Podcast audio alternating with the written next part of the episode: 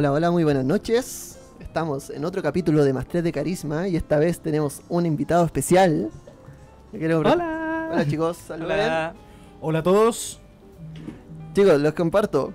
Eh, tenemos un invitado muy especial hoy día que es ni nada más ni nada menos que otro psicólogo más que, se nos suma, Aguante. que se nos suma al equipo. Eh, aquí tenemos a Ricardo. Por favor, ¿te puedes presentar, amigo? Bueno, soy Ricardo Morales. Todavía no sé muy bien qué hago aquí hoy, pero veamos qué tal sale todo. Así pasa con la mayoría de nuestros invitados, ¿ya? Así pasó con nosotros mismos, así que estamos en perfecto camino para un programa icónico que queríamos hacer hace mucho tiempo y también por eso es para nosotros un orgullo tenerte acá, ¿ya? Te agradecemos de antemano, porque hoy día vamos a estar hablando de algo que siempre escucho yo, que es los mitos de Cthulhu o el horror cósmico como tal, que a todo el mundo pareciera gustarle. Pero cuando se arman estas conversaciones roleras muchas veces queda en segundo o en tercer plano, hoy día en la vedette del programa. Sí, vamos a intentar responder preguntas sumamente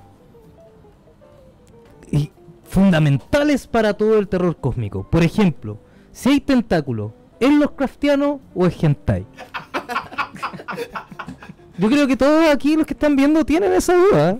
Oye, pero eh, lo primero, siempre lo primero, tenemos que partir dando un gran saludo a Space Fantasy, nuestro sponsor oficial, el, el distribuidor de no solo rol en Chile. Y también queremos de manera extraordinaria dedicarle este programa hoy día a Kai, eh, que es una, perso- una persona... la- es- Es una persona que ha estado con nosotros en los eventos, es eh, mi pareja, a la cual amo muchísimo, y también es una gran amiga, una gran rolera, una gran fanática de estos temas, y eh, está pasando por un estado de salud bastante de- delicado, pero aún así nos está apoyando, así que este programa va con mucho amor para ti, de parte de todo, más tres de carisma.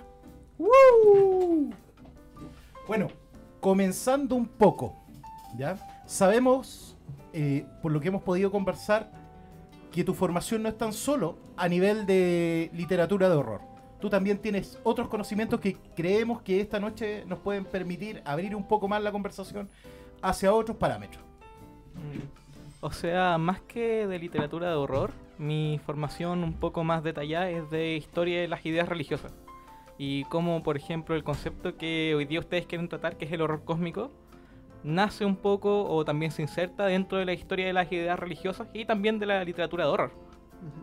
Yo quiero partir con la pregunta más obvia y probablemente la, la primera con la que deberíamos empezar en un programa así, La de los tentáculos, ¿cierto? la de los tentáculos, efectivamente.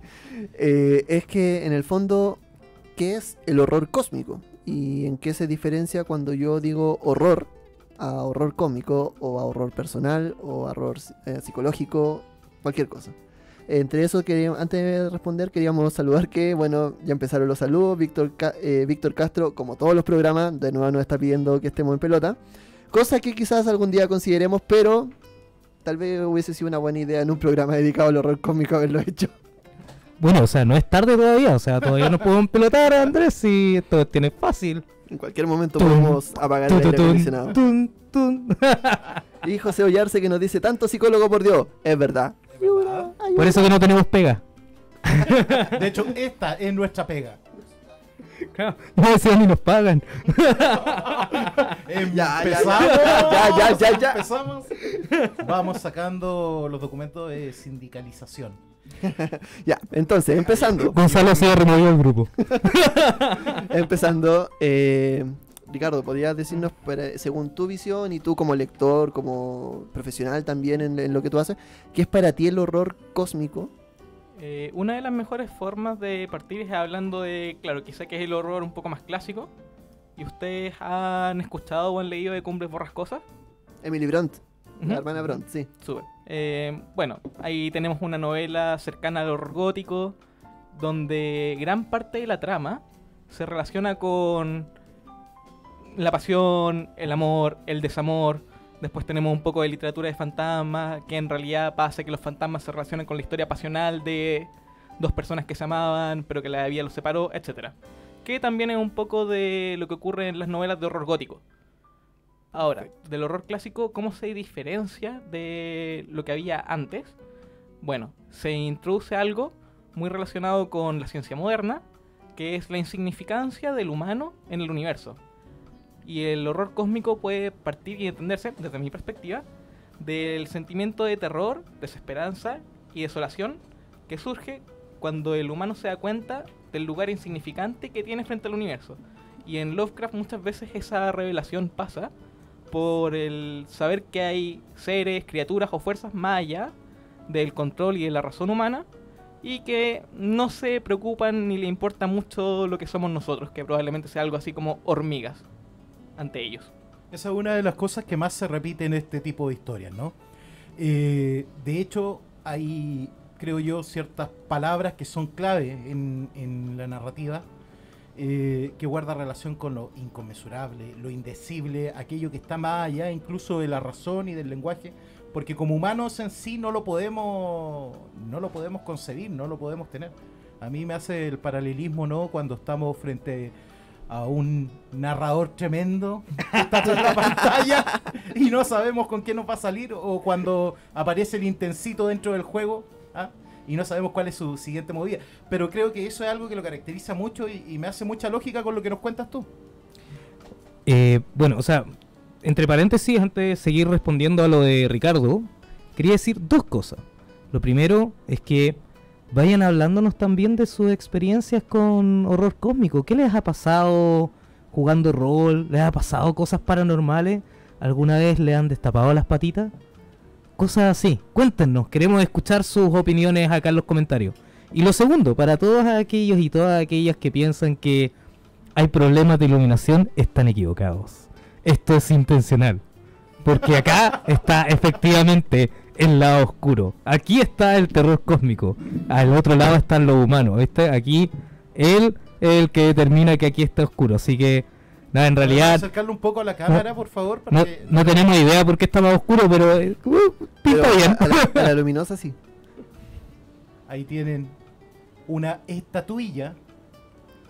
Oigan chicos, sí. eh, Muestra- muéstrala a la luminosa. Muéstrala a la Oigan, luminosa. chicos, sí, eh, retomando, eh, efectivamente queremos que compartan con nosotros toda su experiencia en relación al horror que han vivido en jugando sobre todo juegos de rol y cosas por el estilo, o sea, en partidas, eh, esto típico de que hoy estábamos jugando una mesa y nos penaron, eh, veamos todo esto, o sea, empecemos a, a averiguar bien qué, qué pasa y cómo lo podemos relacionar con ello. Así que también les voy a preguntar a la gente que está en los comentarios, y además de pedirles que le den me gusta a, Mas- a 3 de Carisma en Facebook e Instagram, eh, que nos digan también qué es para ustedes el horror cómico. Así es. ¿Alguno de ustedes, para ir partiendo y calentando motores, tiene una experiencia que sea cercana a situación como esta, al horror en sí mismo? Bueno, o sea, tomando lo que decía Ricardo, que el horror cósmico empieza por la insignificancia frente a otro. Yo creo que en, el rol se pueden dar ciertas ocasiones así como en, en la narrativa en la que cuando estás jugando con un narrador que está en contra de los jugadores, en el que hagas lo que hagas o sea lo que se te ocurre, no puedes hacer nada al respecto. Yo creo que esa sensación de impotencia, pero aumentada en mil, es algo que se puede reflejar en terror cósmico, pero en, en una partida de rol. Ahora, igual tengo mis historias de cosas paranormales, pero vamos a... La voy a guardar para el final. Yo creo que en toda esta dinámica eh, que tenemos con, con- esta cultura empiezan a aparecer muchas historias también urbanas. Eso también le queremos pedir que lo compartan con nosotros. Historias de cultos. Ya sabemos que nuestro distribuidor trae un juego maravilloso que se llama Cultos Innombrables, donde tú juegas con la otra cara, ¿ya? No con el investigador que está intentando evitar esta catástrofe, sino con el cultista que quiere desatarla. Y en historias de culto yo me acuerdo de algo bastante puntual cuando estaba chico, a la vuelta de la casa de mi abuela, salió hasta en el diario en Iquique, que era desbaratada una secta satánica en una casa que estaba completamente abandonada y que justamente nosotros como niños tratábamos de acercarnos a ella y ver cuál era este satanismo que había. Eh, nos imaginábamos que adentro podían haber gatos muertos, que podían haber sacrificios humanos. Y eh, te estoy hablando cuando yo estaba chico, o sea, calcula por ahí años, principios de los 90. Y, y- Cuando había toque de queda. Gonzalo, rompe el silencio. y lo- y logramos entrar. Y cuando entramos, nunca me voy a olvidar que lo que más sabían eran inscripciones de grupos de metal. Y eso era lo satánico que tenían. Oye, eh, Ricardo, tú, por ejemplo, has tenido. Has jugado, bueno, la pregunta de Perogrullo, ¿has jugado rol en algún momento? He jugado rol cuatro veces. Una vez me narraste tú y las otras veces me ha narrado Claudio. Perfecto. Pero ha sido lo más amateur jugando rol en el sentido que yo no tengo ni mis dados, lleno las hojas con lápiz pasta, por lo que siempre me retan. Bueno, y por ejemplo, eh, tú, yo recuerdo que conmigo jugaste la llamada de Chulu, o. Cthulhu, Cthulhu, no ¿Cómo vamos a entrar en ese... ¿Cómo se dice? ¿Se podrá llegar a un consenso? ¿Cómo se pronuncia? Dice. ¿Cómo se pronuncia? Chucrut.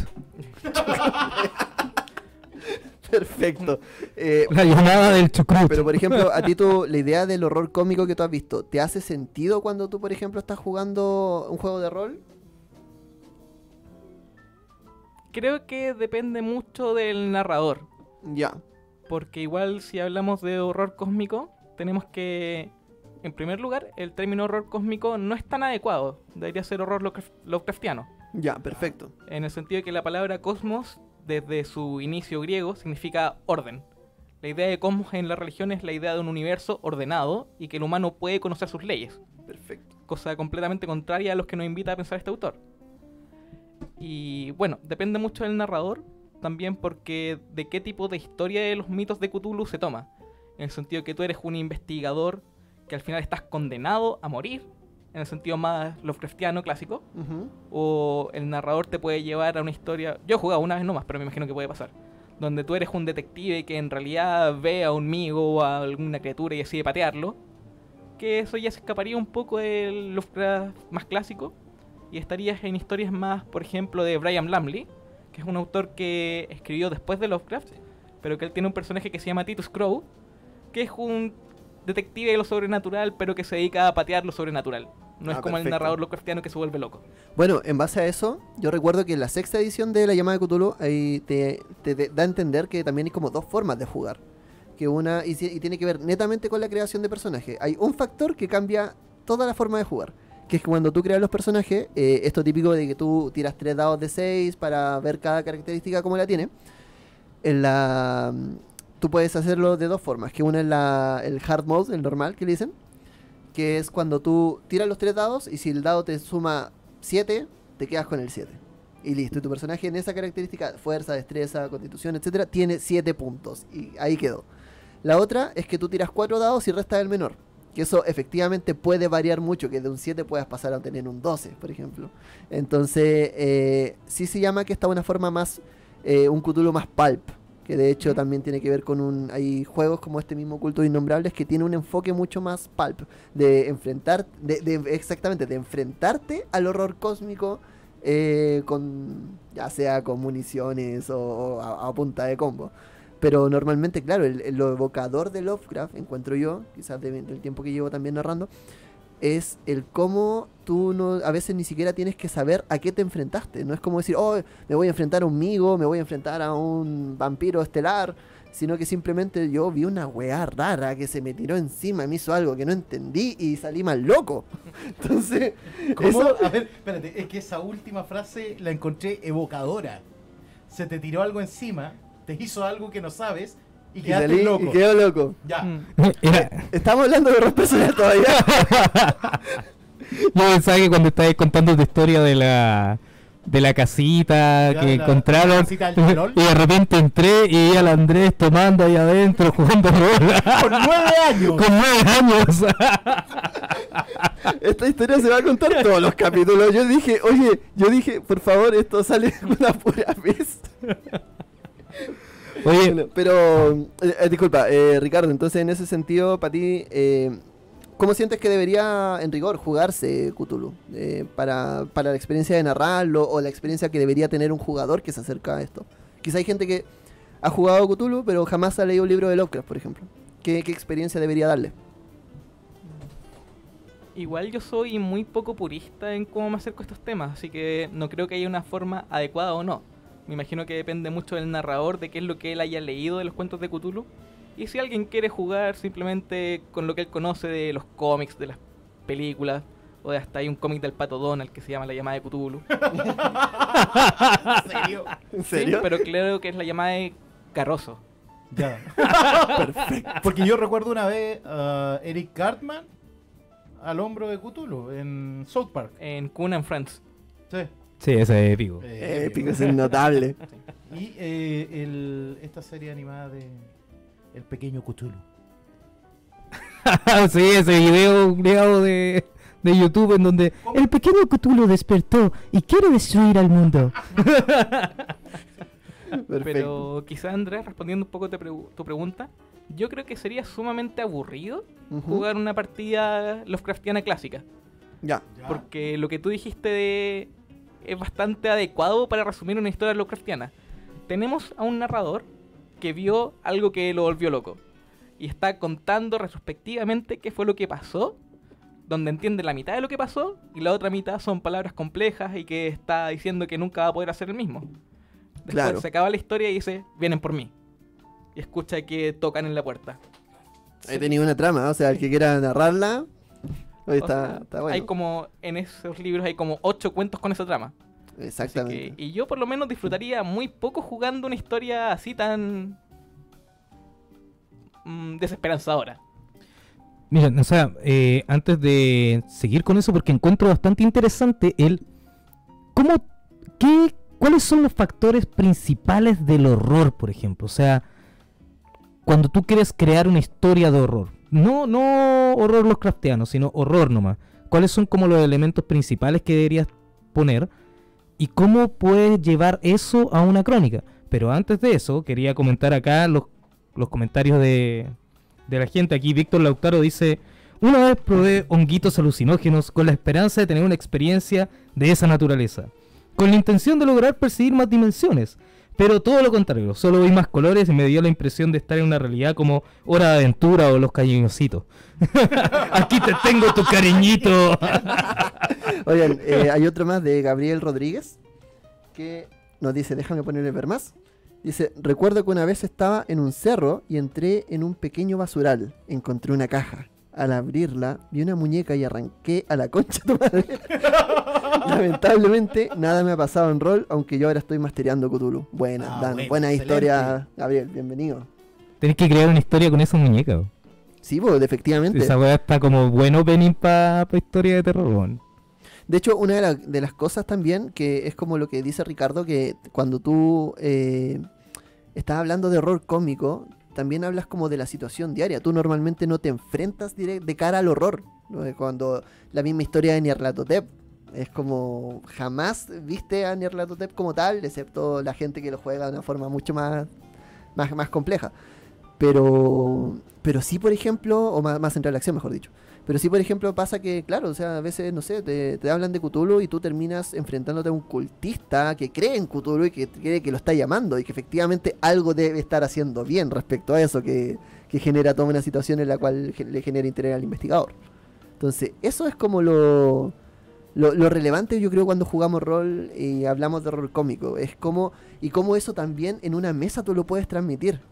Yo, por ejemplo, no sé, hay ciertas técnicas que uno va agarrando, que de repente estáis narrando y empezáis como ya, bueno, y entonces te golpea el personaje y golpea la mesa fuerte por debajo. He visto, No golpeé la mesa, Andrés. perdón. Y he visto, eso a veces genera que la gente salta o se asusta, cómo introduces el ambiente. ¿Tú no sé si alguna vez te ha tocado leer, por ejemplo, leerle a alguien horror? No, ¿quién haría eso? Leer a la historia, por ejemplo. Mamá, te tengo algo especial. Cierra los ojos.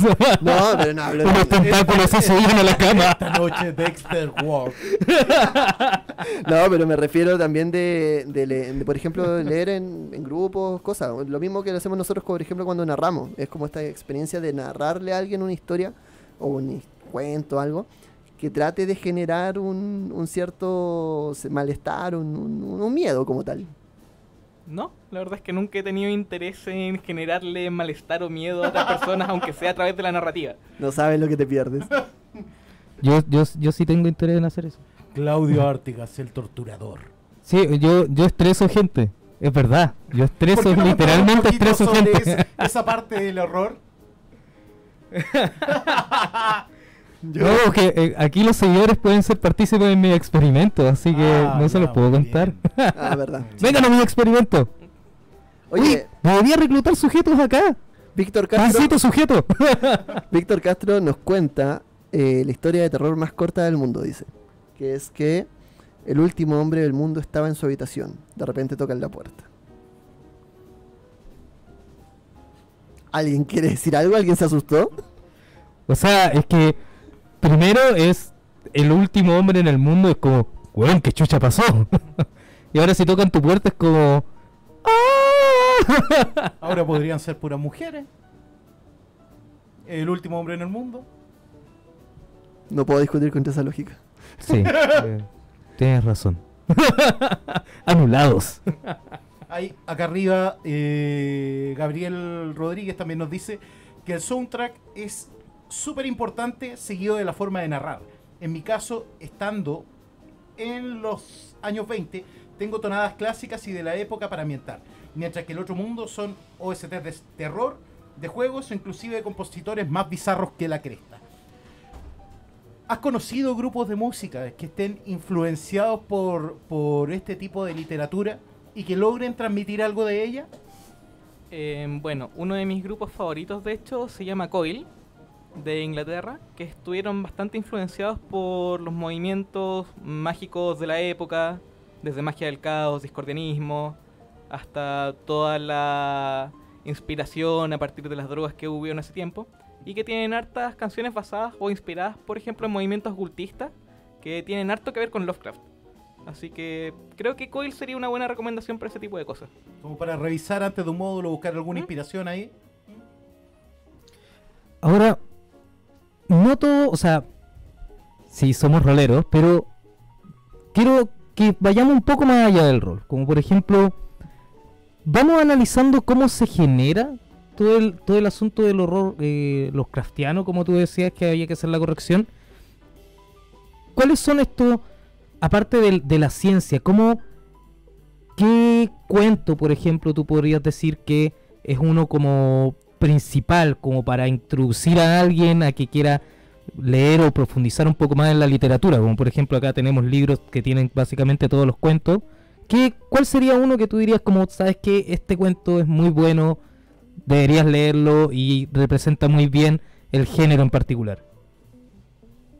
Mm, De Lovecraft yo creo que dos son principales como porque si los lees te va a gustar o no te va a gustar el autor.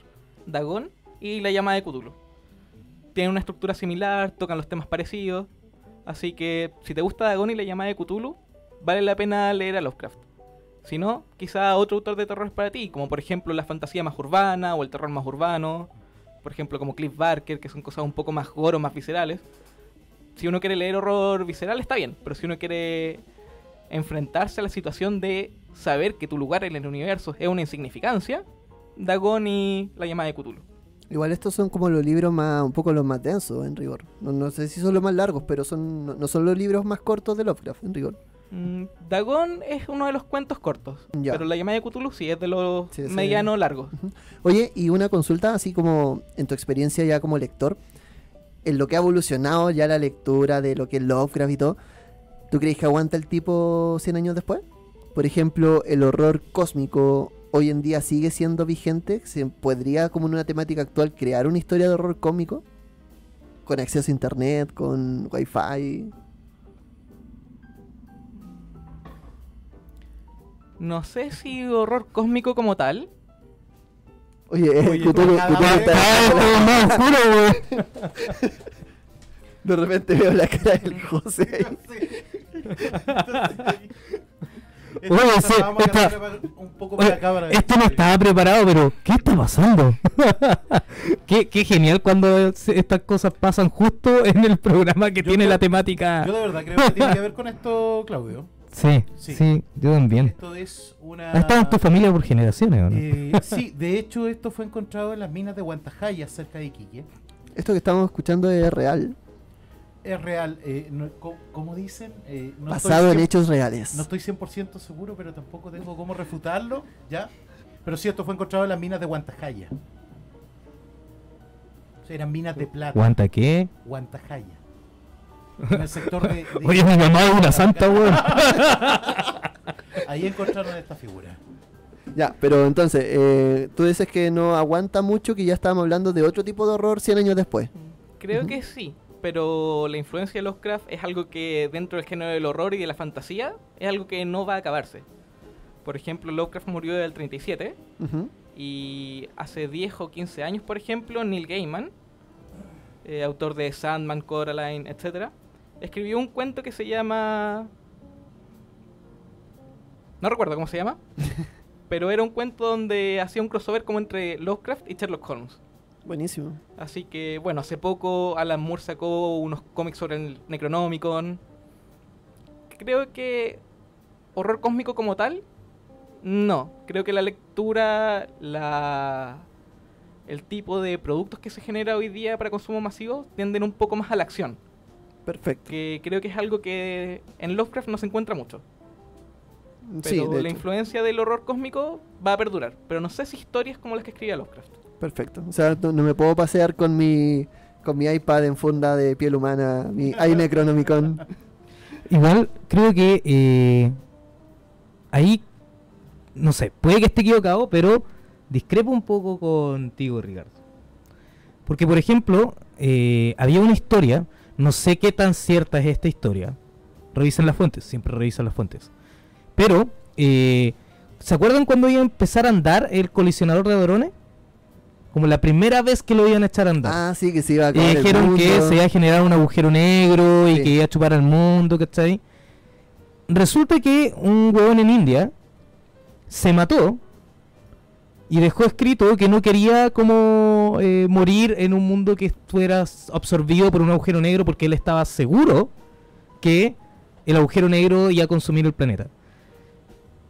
O por ejemplo, cuando eh, se sacó la primera foto de un agujero negro, vamos descubriendo cada vez más cosas que están más allá de nuestro entendimiento, que pueden ser mucho más grandes que nosotros. Puede ser que en algún momento nos topemos con algo que sea tan indescriptible, que no lo entendamos y que nos demos cuenta de lo insignificante que somos. O sea, yo creo que el terror personal, el terror Lovecraftiano, en función de el darte cuenta lo insignificante que eres, es un tema que está vigente y va a seguir estando vigente hasta que no controlemos todo nuestro alrededor. Y ahí ya vamos a tener otro tipo de terrores y el terror personal ya va a ser un asunto del pasado, pero por ejemplo, básicamente no sé cuál es el número particular, pero un gran porcentaje del, del océano no está descubierto, entonces puedes encontrar criaturas ahí. Ahora, la destrucción que puede generar unos rayos gamma o un agujero negro, Lovecraft simplemente le dio sentiencia a eso.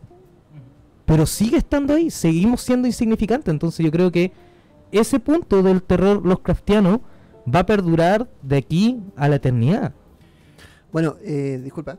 eh, quiero complementar un poco lo que dice Claudio, porque en el fondo también eh, Lovecraft usa súper sabiamente algunas palabras que muchos dicen, no, es un cliché de Lovecraft cuando habla de lo inenarrable, lo incognoscible. Pero en el fondo se trata de eso. Se trata de que es eh, estamos hablando de horrores, de cosas a las cuales la mente humana no es capaz de llegar todavía. Y yo me acordé de una serie que esto, está en Netflix, porque la quiere ver, o que la vio, que es esta de Haunting of Hill House. Eh, que en el fondo una de las escenas está hablando uno de los personajes que se dedica a... que un tipo que escribió un libro sobre su experiencia cuando niño en una casa encantada y luego se, se dedica un poco a, a echar espíritus o a fotografiar espíritus también de otros lugares. Pero él no cree en los espíritus. Él en el fondo como que racionalizó todo de lo que le pasó cuando chico. No, obviamente no voy a spoilear la trama, pues, yo voy a llegar hasta ahí. Pero él en una se manda la frase que es como súper de oro de él que explica toda su personalidad, que él dice, yo no creo en lo sobrenatural, porque lo llama una tipa que leyó su libro y era fan de él, le pide que le firme el libro y todo. Dice, yo no creo en lo sobrenatural, yo creo en lo preternatural, que es aquello que, lo preternatural, que en el fondo dice, lo sobrenatural es cuando... Andrés, déjate de inventar palabras, por favor. Lo, lo sobrenatural es aquello que no tiene respuesta. Pero lo preternatural es aquello a lo que todavía no le hemos dado respuesta. Sino que antes, por ejemplo, nosotros veíamos que los dioses se enojaban y nos mandaban lo- lo- los prehistóricos y mandaban aguaceros que inundaban todo, o mandaban un sol que eh, arrasaba con las cosechas, y luego empezaron a entender los ciclos del sol, de la luna, etcétera, y luego todo ese esa cosa que eran los dioses furiosos eh, empezó a tener, eh, empezamos a saber qué era y empezamos a controlarlo y empezamos a predecirlo. Entonces él dice, lo sobrenatural no existe, existe lo preternatural. Y lo que yo estoy buscando es darle un conocimiento a esto para que ahora tú sepas si lo puedas enfrentar. Eso. Mira, a mí te doy las gracias por haber dado ese esa tremenda ligazón con, con los temas religiosos, porque justamente si hay algo que me llama mucho la atención y creo que ahí tú, tú me puedes ayudar bastante, es cómo el terror poco a poco ha ido evolucionando hacia otras formas, ¿no? Porque si nos acordamos netamente, eh, durante la Edad Media, cuando la religión era lo dominante como discurso, aquello con lo cual la gente te- eh, eh, tenía mayores miedos era con la figura del demonio, del diablo. Y poco a poco, en la medida que va avanzando, ¿ya? La cultura en sí mismo, estas figuras van cambiando un poco más. Y ya cuando llegan a la literatura empiezan a aparecer eh, esta idea, eh, voy a tomar una de ellas, de esta criatura gigantesca con tentáculos. Sin embargo, sin embargo, eh, tomando lo que dice el Andrés, justamente esta idea de lo sobrenatural ligado con otras cosas aún está muy presente. A mí siempre hay un hecho histórico que me ha llamado la atención, que es el milagro de Fátima, donde cerca de 50.000 personas dicen que el sol empieza a girar, baja, cuando anteriormente habían tenido un momento de un aguacero así importante, estaban todos mojados, y finalmente cuando el sol se aleja, estas personas quedan eh, con sus ropas secas. Y estamos hablando aproximadamente del año 1913, no estamos tan alejados, y de 50.000 personas que ven que sucede esto. ¿Qué, posición hay desde de, de- de- de lo que tú nos contabas respecto a este tipo de cosas y la ligazón con, este, con situaciones que sencillamente no podemos explicar y que mucha gente dice que la- las vive, que tiene una experiencia con ellas? Eh, depende mucho de qué está diciendo como explicación. Si uno se va a un punto de vista mecanicista, cientificista, nosotros no lo podemos explicar. Pero si tú le preguntas a una de las personas que vivió esa situación, ¿cómo lo explicaría? Te va a decir que fue la Virgen. Te va a Ay. decir que ese día eh, a, a esos pastorcitos se les aparecía la Virgen y que por lo tanto cuando todos fueron a esperar ver a la figura de la Virgen, ¿no? Que es una figura que está como más cercana del discurso, sobre todo en, en- bueno, Fátima fue en Europa, pero está muy cercana dentro de la, la cultura latinoamericana esta figura de la Virgen, ¿ya? Eh, dentro de la religión. La explicación de ellos va a estar ligada con eso. Y para ellos es una explicación perfectamente válida, natural y con sentido. Así que, claro, nosotros no lo podemos explicar desde un punto de vista científico, pero sí desde un punto de vista religioso. Y en ese sentido, ahí tenemos que estar pensando qué es lo que nosotros entendemos como explicación y qué aceptamos como explicación. Pero si vuelves a esos temas religiosos, igual es súper interesante en el sentido de cómo nace parte del horror cósmico. Vámonos a o horror lo cristiano. Vámonos a 1600, 1700. ¿Qué es lo que está pasando históricamente?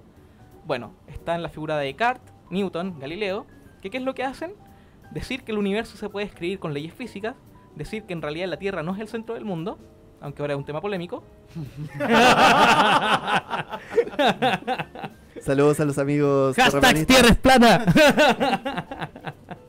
Bueno, Oye, ¿de verdad existen los terraplanistas? No sé si hay uno por ahí, por favor. Oye, que sí, nos salude, Oye, si sí, no hay un terraplanista aquí, por favor, que no hable. Yo de verdad creo que son un mito. Yo de verdad creo que una- es una weá que inventó internet y que por ahí. Yo quiero conocer a uno. Yo como nunca- que... bueno, si alguien, yo Pero- ahora hago el aviso a la radio. Si hay un terraplanista aquí convencido y activista, la otra semana lo quiero aquí, en este puesto. Un de verdad, invitado. Del terraplanismo. Por favor. Por favor, hagan... Es, es para conversar nomás. Sería, sería como en la Navidad de los psicólogos. Continuando, continuando, me dejaste ahí a la mitad de, de- de- de lo que Sí, iba a perdón, señalar. 1600, 1700. eh, ¿qué es lo que pasa después? Tenemos a Darwin, que lo que hace ya. Está bien, la Tierra es algo que gira sobre el Sol, pero todavía el humano tiene un lugar destacado. Bueno, tenemos a Darwin que nos enseña que en realidad el humano es otro organismo más dentro de una cadena de organismos que van evolucionando y van cambiando. Tenemos a Nietzsche, donde en realidad que parece que la idea de Dios no es tan necesaria. Un poco antes tenemos la Revolución Francesa, en realidad la idea del Estado todopoderoso se rompe. Tenemos la Revolución Industrial que cambia la vida, etc. Están ocurriendo muchos tipos de procesos sociales donde el humano pierde su lugar en el cosmos y donde la ciencia tiene un punto cada vez más importante dentro de la historia. Y ahí tú tienes dos opciones. Opción 1, decir que la ciencia va a poder explicarlo todo, con las leyes de la ciencia y la matemática vamos a poder encontrar la verdad. Opción 2, decir que en realidad la mente humana no puede encontrar ni conocer mucho, que las leyes científicas en realidad son invenciones que nos hacemos para poder explicar un mundo desconocido. Y desesperanzarte un poco. Bueno, toman la segunda postura, la multiplicas por 10 y tienes el horror Lovecraftiano. Claro. Donde la mente humana solamente construye explicaciones frágiles para explicar un mundo que no comprende y que no puede comprender. Porque es simplemente un organismo más en una esfera que está girando en un punto del universo. Y nada se opone a la idea de que hayan distintos entes, organismos que vayan más allá de lo que nosotros entendemos y que por nuestra propia mente, nuestra incapacidad cognitiva, no los podemos entender. Y en ese contexto surge un poco lo que es el terror Lovecraftiano. Un humano que perdió su lugar en el cosmos, que perdió su lugar en la religión y que se encuentra frente a una ciencia que en realidad puede explicar bien poco y que lo que no puede explicar, bueno, puede ser un poco desesperanzador. Perfecto. Oye, quiero leer unos comentarios antes porque ya nos vamos a meter en materia rolera. De ya cómo lo llevamos. Es, ya, eh, tenemos. Cómo lo llevamos a la mesa. Al grupo, perdón. Eh, pero quiero ver, porque acá Víctor Lautaro nos dijo, probablemente porque somos psicólogos, nos dice, estudien matemática y conocerán el verdadero terror. probablemente él está en periodo de prueba, así que éxito. Eh, ¿Qué más dice? Eh, por acá estuvo Javier Castro, que dice, si hay algo que no deben que no deben leer es Cochrane versus Cthulhu. Oh, yo quiero puro leerlo. De verdad quiero leerlo solamente para saber de qué se trata. El título me mató. Ver a Cochrane con unos tentáculos detrás y, y ver que no es hentai. Fue como, de verdad, quiero leer esto. Y también nos dijo más arriba que, eh, que él solo venía a decir que el terror personal es mejor que el terror cósmico.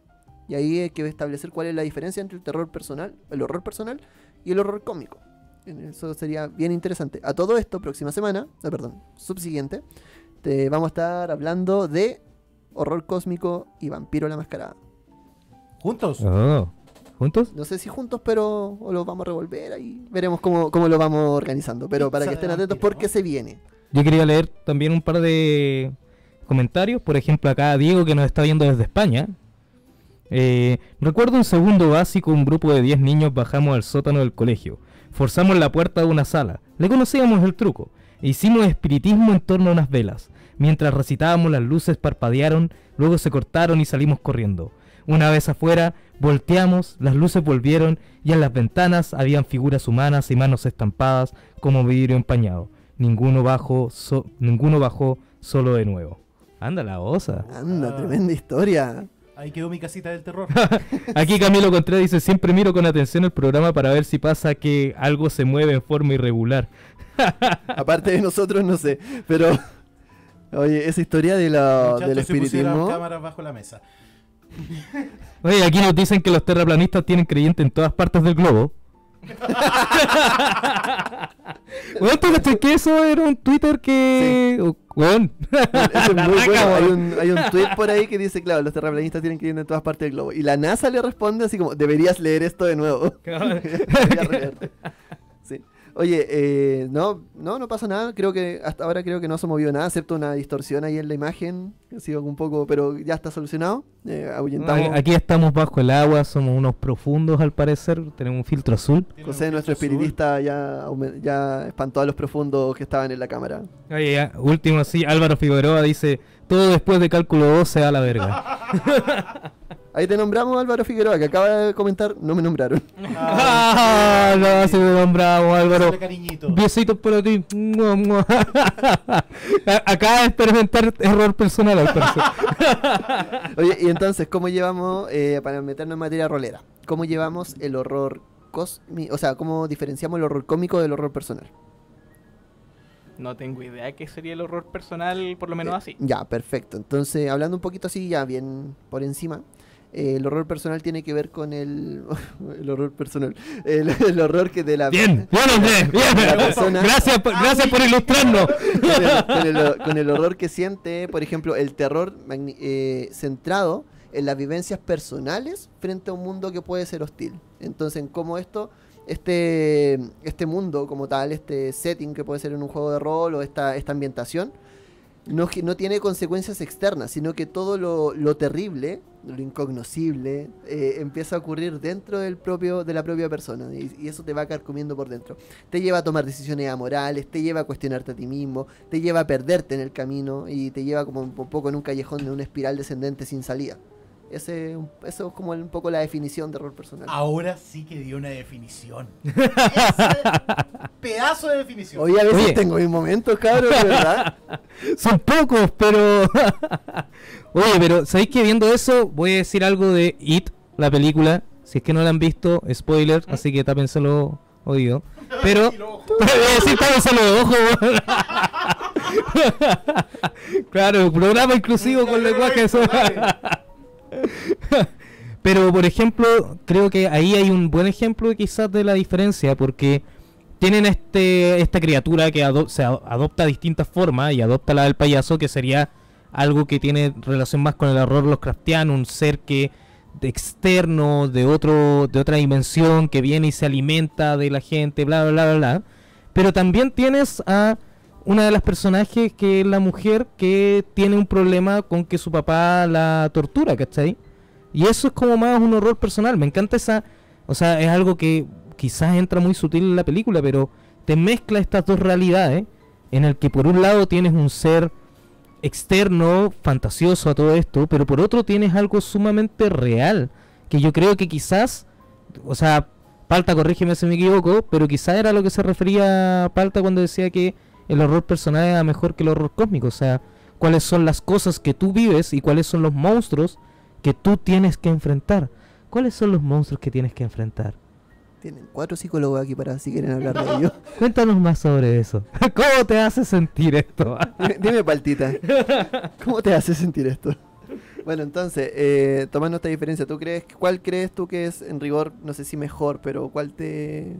¿Cuál, cuál a ti en una, por ejemplo, una- en una mesa, en un grupo de rol, te gustaría eh, vivenciar más? O, o si no ninguno, podemos jugar el juego de rol de My Little Pony, no tengo ningún problema. Bronis, terraplanista. ¿Qué es esto? Eh, creo que ya la vida diaria está llena de monstruos personales como para querer jugar algo así. Prefiero que los monstruos sean externos, incluso más allá que externos, como para ponerme en una situación voluntariamente de ir en una espiral de decadencia humana. Que eso ya pues está en todos lados. Perfecto. ¿Qué, qué, qué profundas palabras, tienes mucha razón, weón. Sí. O sea, en cada quien le puede gustar lo que quiera, pero yo, yo concuerdo, comparto contigo. Había ya es demasiado difícil para... Para pasar a materia rolera, ¿alguien tiene alguna otra pregunta antes? Yo tengo una pregunta netamente con el rol acá. Eh, ¿Alguien? No, Ah. dale, dale. Ya, Sí, dale. No Ah, sobre quería hablar de películas, pero hablamos después. Dos semanas antes de los, spo- de los spoilers de Avengers. Dos semanas. Eh, Tony Stark es trans. tú, tú como ex- tú en tu experiencia de, de en tus cuatro o cinco eh, veces que has jugado rol, eh, ¿te has, has jugado partidas de terror, ya sea cómico, personal, gótico, etcétera? ¿Y qué cosas te ha gustado vivenciar en esas mesas? Por ejemplo, ¿qué tips? Que por ejemplo, cosas que ha hecho el narrador, eh, cosas de repente en la ambientación, ¿qué cosas a ti te ponen en ambiente para el, para el horror en este caso? ¿Qué, qué te Em, prende? ¿Qué me No, prende? no, no, no, no, no, no. No, no vayas por ese lado. Oye, yo quiero la respuesta de si hay tentáculos en los craftianos de hentai. Eso hay que responderlo al final del programa. Eso, ¿eh? eso lo puede responder el público mientras. Creo que los mejores tips es tener una historia con distintas capas de complejidad. Ya. ¿En qué sentido? Bueno, tienes a los personajes que quieren una cosa, pero el narrador te da a entender que el objetivo de los personajes en realidad se contradice con lo que ellos están haciendo. O que ellos te... o los NPJ Ujú. te cuentan una historia, se relacionan contigo, pero en realidad hay una subtrama de eventos que tú no manejas. Creo que esa incertidumbre de no saber hacia dónde va la historia es el mejor tip de un juego de terror. Perfecto. ¿Alguno de ustedes tiene algún tip como narrador que ha puesto en su, en su mesa? Eh, cosas para vi- hacer vivenciar terror, ambiente. Yo coincido con algo que dijo recién eh, Cristian Cristian Vicen- Vicencio. Vamos, Vicencio. Y Vicencio. eh, que se ganó el manual de Vampiro Quinta la semana pasada y estuvimos ahí entregándoselo. Maestras de Carisma cumple, ¿ya? Y cumplió en 24 horas. Eh, y él decía conocer bien a tus jugadores, conocer qué es lo que les asusta, pero de un modo u otro también tener ese respeto, ¿no? O sea, en parte en la medida que nos vamos conociendo con las personas que compartimos el grupo, sabemos cuáles son sus miedos, cuáles son sus mayores angustias. Y yo creo que un error que se comete mucho es tratar de explotar ese tipo de cosas. Y en eso coincido mucho contigo que voy a generar una situación más que de horror, sino del corte de lo desagradable. Es como que a mí me empezara a hacer una historia de terror en la cual involucraba a mi hija. Mm, No, no me daría miedo, no me, no me generaría una situación de ansiedad, de incertidumbre. Sería desagrado, ¿no? Por traspolar mi paternidad con, con- con la historia que estamos jugando. Entonces yo creo que uno de los grandes tips también tiene que ser con esto de qué cosa no hacer. Qué cosa no mostrar. Mira, respecto a esto mismo que tú estabas conversando, Álvaro, nos dice acá, yo creo que el truco es la ambientación, la descripción del más mínimo detalle despierta el morbo. Y eso es muy cierto, o sea, yo creo que cuando estás, por ejemplo, narrando una historia de horror, sea el horror que sea, yo siempre tengo un tip que es como el, tip de, la, de, de tres detalles y a la papa. Tres detalles y listo. Eh, porque si tú empiezas que la habitación y empiezas a describir el papel mural, la mesa con el detalle que tiene justo en el fondo, un abrecartas con una pequeña mancha y, y te vas en los detalles, y hay un momento en que, claro, tú despertaste la atención de los jugadores, pero tienes que sostenerla. Y si te vas, se pierde los de antes de lo que es la escena como tal, yo creo que los perdiste. Entonces, eh, no- normalmente lo que yo hago en este caso eh, es también priorizar los detalles importantes que te aportan a la escena, que te generan un ambiente, pero no más de tres. Tres detalles importantes y luego vamos a la escena como tal. Eh, por lo menos a mí me ha funcionado para no hacer como descripciones infinitamente largas, incognoscibles, inenarrables del horror, para también no decir y que finalmente la gente te está ahí 20 minutos describiendo el escritorio con un hueón sentado. Eh, de repente yo creo, a mí me ha funcionado mucho y eso también como que eh, hace que también no te centres en el morbo. Por ejemplo, si una escena un poco más grotesca o de, o de algo más asqueroso, no sé, la descripción de un cadáver, eh, no te va a ir en todos los detalles como tal, porque al final eh, Claro. estáis hablando de tu morbo y de eso. Entonces, daje los detalles para evocar, que los detalles siempre evoquen sensaciones, hablar de olores, hablar de, de lo que huelen los personajes entre medio, el olor de la pobre, podredumbre, lo que, lo que es cómo se les revuelve el estómago, cosas de ese estilo, pero dejar ese detalle y listo. Y, tampoco trabajarlo tanto, porque también le, le, le cancha a los personajes para que interpreten qué hacen con ellos. Sí. Ahora, eh, quería leer algunos tips que están dando acá. Por ejemplo, Gabriel Rodríguez dice el tema de rolear horror personal en rol es peludo hacer que los jugadores tengan esa sensación de caer en esa locura personal. Hay que tener mucho feedback de los jugadores para que funcione. Eh, según yo, igual mi partida de Tulu es más horror personal y solo juegan amigos cercanos que solemos darnos paja mental. Eso es verdad, porque si tienes un amigo más cercano, puedes como llegar a una intimidad de la historia que es mucho más intensa. También quería decir, Estefano, llegaste tarde. Otra vez. llegaste tarde, te vimos. De hecho, nos habíamos dado cuenta, eran las siete y media y Estefano no estaba aquí. sí. Yo, yo iba a decir como, uy, Estefano, ¿dónde está Estefano? O me siento desnudo sin mi Estefano.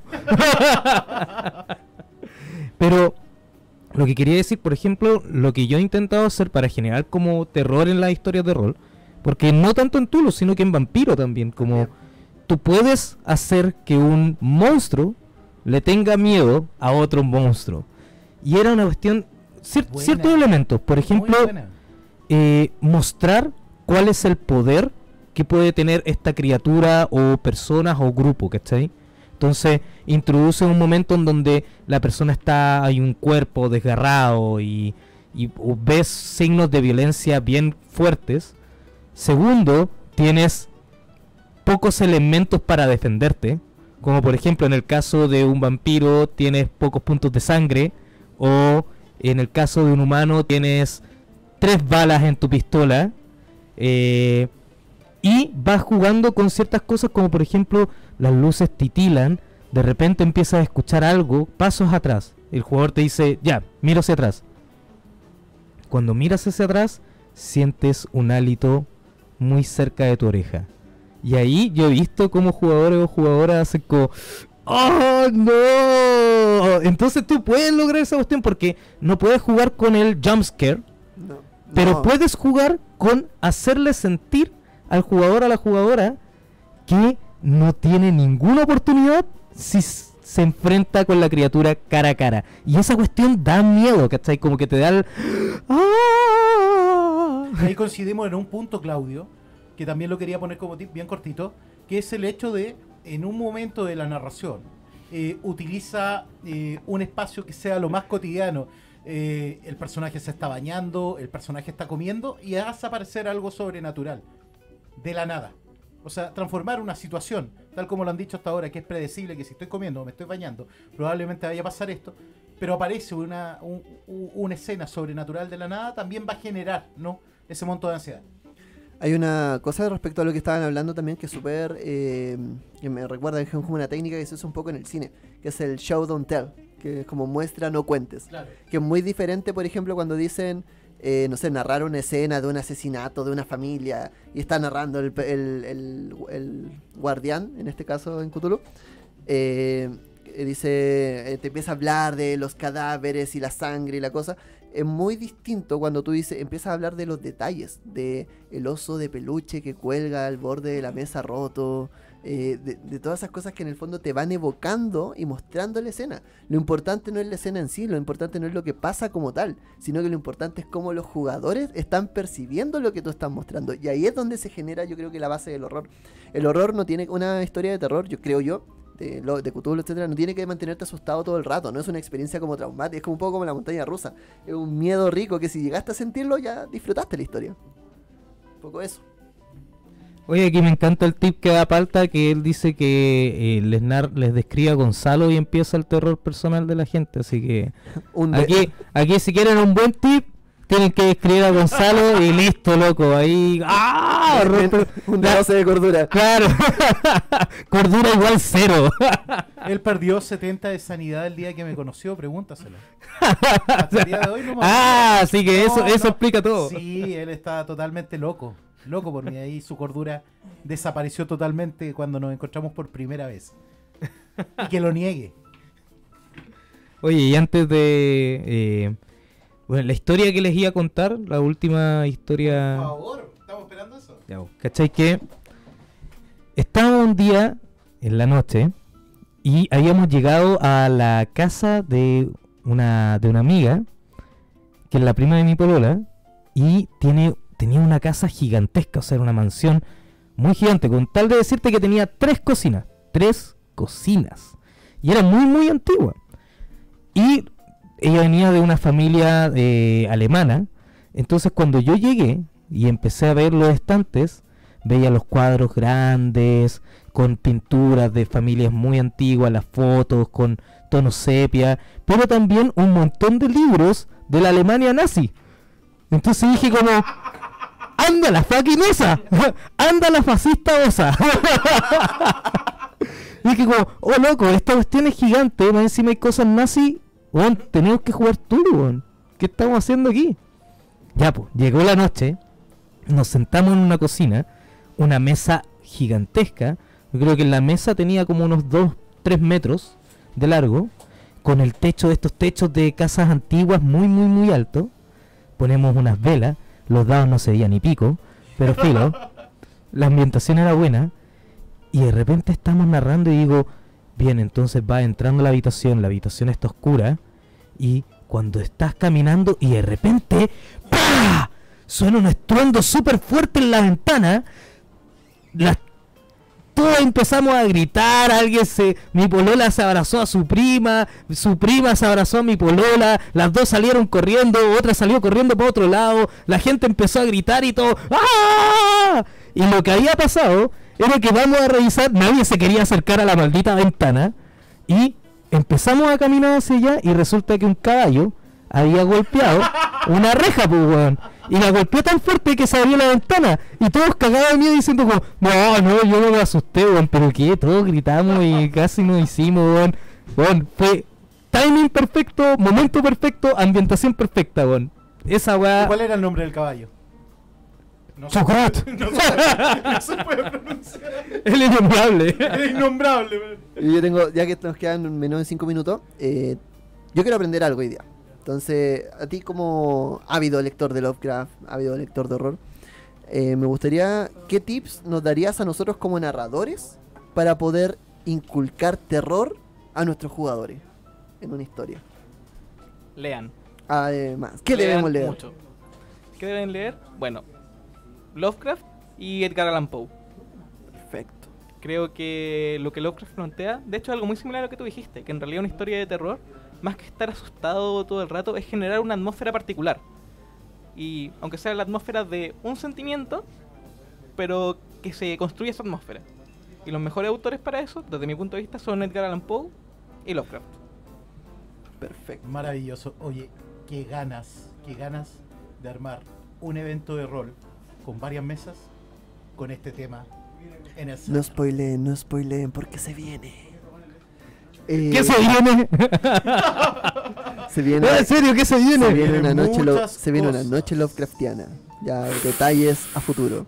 Eh, y esa evento de Más 3 de Carisma y WOD Chile. Recuerden que además de Más 3 de Carisma nos pueden seguir en World of Darkness Chile, en los cuales estamos trabajando directamente para crear lore para Mundo de Tinieblas. Y se vienen eventos, vamos a estar comentando, así que los invitamos a estar muy atentos.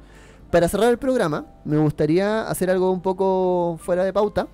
Es que eh, me gustaría que cada uno de nosotros dé una recomendación de cualquier cosa. Puede estar ligada a lo que hablamos, puede estar ligada a algo que le haya gustado en la semana. Podríamos repetirlo la siguiente semana, ya sea un cómic, una serie, una película, algo antiguo, algo nuevo, algo que estén haciendo, eh, una actividad. Cualquier cosa, lo que se les venga a la cabeza y si quieres partir, Ricardo, no hay ningún problema. Yo, por ejemplo, eh, lo, lo digo porque eh, estuve viendo una película muy antigua, que no la había visto, que es Seven, o Los Siete Pecados Capitales. ¿No habéis visto los siete pecados capitales? No la había visto, lo confieso. Dios mío. Me puse el día. Oye, tremenda película, tremenda película. El que no la ha visto, ojalá vaya a verla ahora, porque de verdad vale la pena. Y, si so- y sobre todo por un tema de ambientación, si les gustan los temas roleros, van, tienen que ver esa película. Y esta serie que hablamos hace un rato, que es eh, The Haunting of Hill House, que de verdad es una historia de terror psicológico que al final te cuenta un drama personal de cada uno de los personajes y es maravilloso. Los dejo. Oye, eh, Palta saca mesa de séptima edición por si acaso, lo acaba de decir aquí en los comentarios. Weón. Se pensó, se hizo. Sí, sí, sí, ya la tiraste, ya la tiraste. Ya. Mi recomendación que la vi esta semana es una weá que está en Netflix que se llama Watership Down. Y cachai que es de una película, o sea, es de una novela que va a. Después fue animada, pero es una película para niños.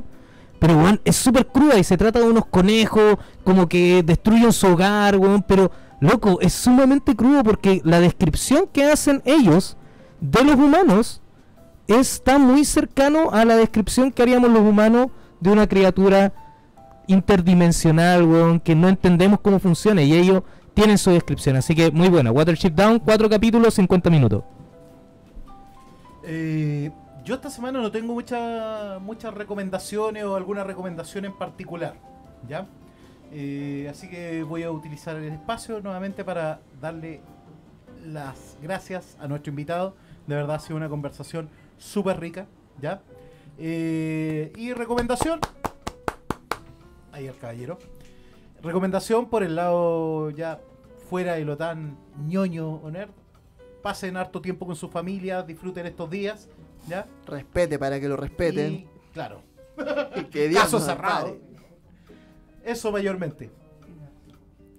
Em, bueno, hablando ya un poquito de libros un poco más gruesos, pero que si a alguien le gusta Lovecraft, la teoría conspirativa, la psicodelia de los 60, quizá un poco las sectas secretas, los Illuminatis, que se lean la trilogía Illuminatus de Robert Anton Wilson. es un gracias. el libro que inició la literatura en teoría de la conspiración. Que ahora está muy de moda con nuestros quer- queridos terraplanistas. Ya chicos, entonces vamos cerrando el programa. Eh, agradecemos nuevamente a nuestro sponsor que es Space Fantasy. ¡Uh! ¡Grande Ulises! ¡Rico! Ulises, de nuevo- ¡Deconstrúyete! Ulises todavía no se ha construido, así que los animamos también a seguir con el hashtag de, de Construyete Ulises. Y nosotros nos vemos en una siguiente semana. La semana siguiente tenemos un programa dedicado al más morreo. D&D, baby. Así que desde ya, roleen este fin de semana. Y nos van contando todas las experiencias que van teniendo. Recuerden participar mucho con nosotros y nos estamos viendo una siguiente semana en Más 3 de Carisma. Saludos chicos.